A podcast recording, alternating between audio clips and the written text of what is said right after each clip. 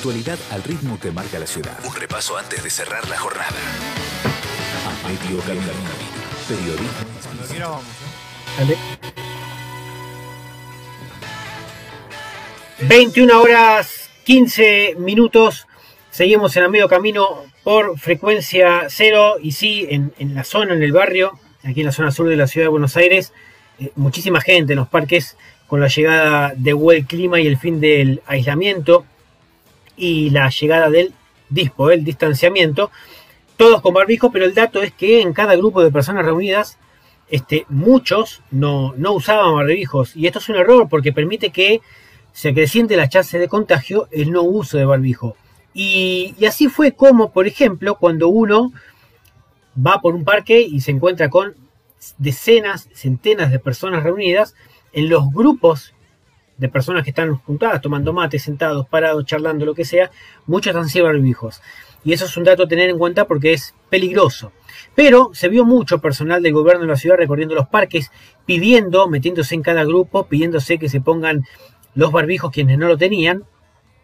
Y, y esto en algunos casos generó un poco de, de, de resquemor, mucha gente que se quejó, algunos de mala manera tratándolos, pero el personal del gobierno de la ciudad que estaba ahí dando vueltas y que realmente es gran parte del voluntariado que se pone en la pechera y salen los grupos y dicen por favor muchachos pónganse en el, el, el barbijo quienes no lo tienen, realmente hay que tomar conciencia y hacerlo, porque es un tema peligroso y eso sí puede generar algún tipo de inconveniente. Por eso es importantísimo tener presente de que mayor cantidad de gente dando vueltas, eso hay que respetarlo hasta que por lo menos quede absolutamente todo atrás. Bueno, 21 horas, 17 minutos. Desde el lunes pasado habíamos arrancado con la idea de, eh, este es un programa de emprendedores y, y, muchos, los que hablamos en la semana, que nos llegan consultas o con quienes hablamos históricamente después de 15 años de hacer radio, este, nos cuentan que los problemas se fueron sucediendo a lo largo del tiempo con la pandemia. Hoy, a medida que hay más gente y se recupera la actividad, lejano incluso a los niveles de febrero, eh, es clave actualizarse. Y muchos emprendedores, durante mucho tiempo, muchos comerciantes que tienen un local a la calle, han quedado desfasados en el tiempo. La semana pasada le habíamos presentado a Maxi Gutiérrez de, la agencia de marketing digital B1 y, y, con él habíamos dado por lo menos el inicio a este, a este espacio que todos los lunes vamos a compartir para tirar algunos tips, algunos consejos sobre todo aquellos comerciantes que no saben cómo es dar el primer paso. Maxi, buenas noches, ¿cómo estás? Buenas noches, Néstor, ¿cómo va? Bueno, Maxi, hoy arrancamos oficialmente, básicamente para que charlemos un ratito, este, algunos minutos, sobre.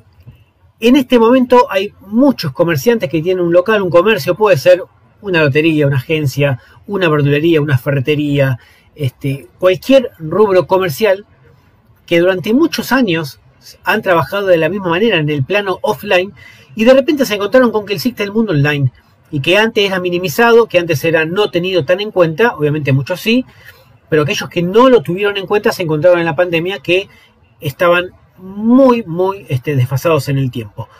Por eso, la primera pregunta es un poquitito, ¿cuál sería el primer paso que debe hacer aquel comerciante? Le ponemos su nombre, Raúl, tiene una carnicería, después de 20 años y quiere meterse en el mundo de, de Internet. Sí. Bueno, lo, lo, primero que le vamos a decir a, a Raúl y, y, lo que tienen que entender es que, a ver, para que quede claro, que cuando pasamos de un, de un proceso de, del plano offline al plano online, estamos hablando de una transformación digital, ¿no? Sí. Y vos, vos me preguntarás qué es una transformación digital. Es a ver, es utilizar todas las tecnologías que tenemos disponibles para conseguir mejores resultados para nuestro negocio. Es básicamente eso. ¿sí? sí. El, primer, el primer interrogante que se tiene que, que, plantear un comerciante es ¿qué es la transformación digital dentro de mi negocio? ¿Y por qué digo esto? Porque la transformación digital no es la misma en un local de barrio que en una multinacional. Eh, porque lo, lo, lo que suele pasar, nosotros cuando hablamos con, con clientes y con emprendedores y, y, con comerciantes es que cuando hablamos de este concepto de transformación digital un poco se asusta. ¿sí? Ya se imaginan computadoras, se imaginan sitios web complejos, programas que tal vez no puedan llegar a manejar y eso genera como un poco de, de rechazo. ¿sí?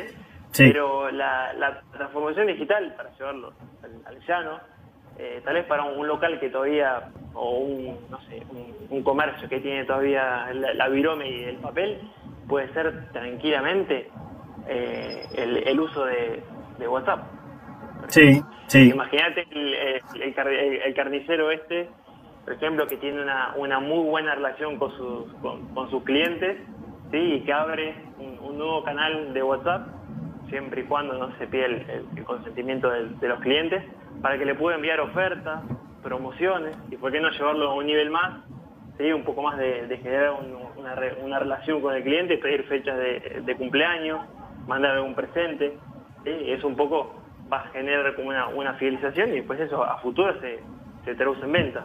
Sí, e, eso es cierto eh, porque, por ejemplo, el, fin de semana este, recorriendo una panadería, yo entro, ¿no? Y el, el, comerciante del otro lado del mostrador eh, te prepara una docena de medialunas, por ejemplo, y, el tipo termina de hacer el pedido, cobra y va al lado un cuadernito con una hoja y anota la venta del día, ¿no? En unas columnas como si fuera esos juegos del Tutti Frutti donde uno iba poniendo en columnas de palabras que había que completar. Bueno, eh, anotando los números. Y en realidad al lado tiene el teléfono con WhatsApp, que quizá lo utiliza todo el tiempo para fines personales, comunicarse con amigos, familiares y demás, y nunca se le ocurrió utilizarlo para el trabajo. Tal cual, tal cual. Y es, una herramienta súper poderosa que se puede implementar de manera fácil, porque ¿quién no usa WhatsApp hoy en día? ¿Y quién no quiere recibir promociones ¿no? de, tu local favorito, por ejemplo? Sí. Porque eso sería el, primer punto de partida, ¿no? Que entender qué es la transformación digital para mi negocio. Eso es clave. Después, como, eh, como segundo paso, ¿sí? y, lo importante que tenemos que entender es que es un proceso el, de transformación digital. No es que de, un día para el otro ya vas a estar con todos los canales disponibles, porque también lo, que nos suele pasar es que hay, hay, gente que tal vez es un poco más, más ansiosa, abre canales, ¿sí? abre WhatsApp, abre Facebook, abre Instagram, abre Twitter, Twitch, todos los que tengas disponibles, todo lo que se te ocurran, y después lo que termina pasando es que no puedes gestionarlo de, de la manera correcta. Eso es un error gravísimo. Porque imagínate, vos cuando, cuando entras a un local, entras a la, a y decís hola y no saludás. ¿Cómo queda? Queda mal. El canal online es exactamente lo mismo. ¿sí? Tenemos que tener capacidad de respuesta. Por eso, una otra de las preguntas que se tiene que, preguntar eh, los comerciantes cuando quieren abrir un canal online es la, capacidad de respuesta o, los recursos que tienen disponibles para abrir todos esos canales. Sí, de, hecho uno se puede encontrar muy a menudo, es cierto que a veces, a veces no hay un rango de, comerciantes que con un pequeño localcito no tienen tiempo, recursos ni demás, pero hay otros, incluso con un localcito de 3x3, este, el espacio mínimo, pero con una, una computadora o un teléfono tienen muchas más herramientas de las que creen que no tienen. Y quizás con cero costo o con una mínima inversión, este, tranquilamente pueden abrir canales de comunicación que antes no tenían. Tal cual. ¿Cómo?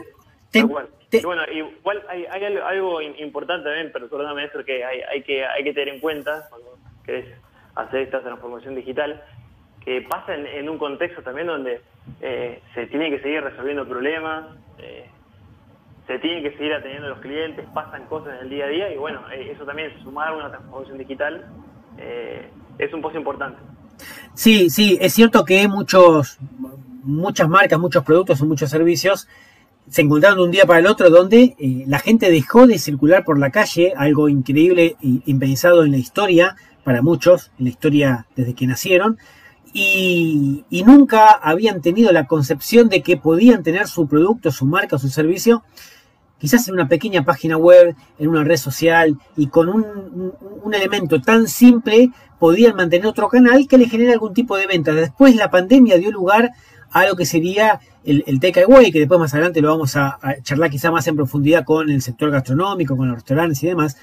Este, pero a medida que se iban generando actividades, muchos no tenían acceso, porque literalmente no tenían forma de abrir un canal online. Y fue pasando el tiempo y se encontraron atados de manos, hasta que por lo menos la gente empezó a salir a la calle y algunas actividades se fueron abriendo para que directamente ya entren al local o lleguen a la puerta, como pasan muchos locales que hoy puede llegar hasta la puerta y pedir desde, desde la puerta, ¿no? Sí, sí, tal cual. Y hoy en día es un canal que no lo tienen que desaprovechar. Es un canal que ya está abierto, la gente sigue utilizando. Y bueno, hay que hacer todo lo posible para gestionarlo de, la manera correcta.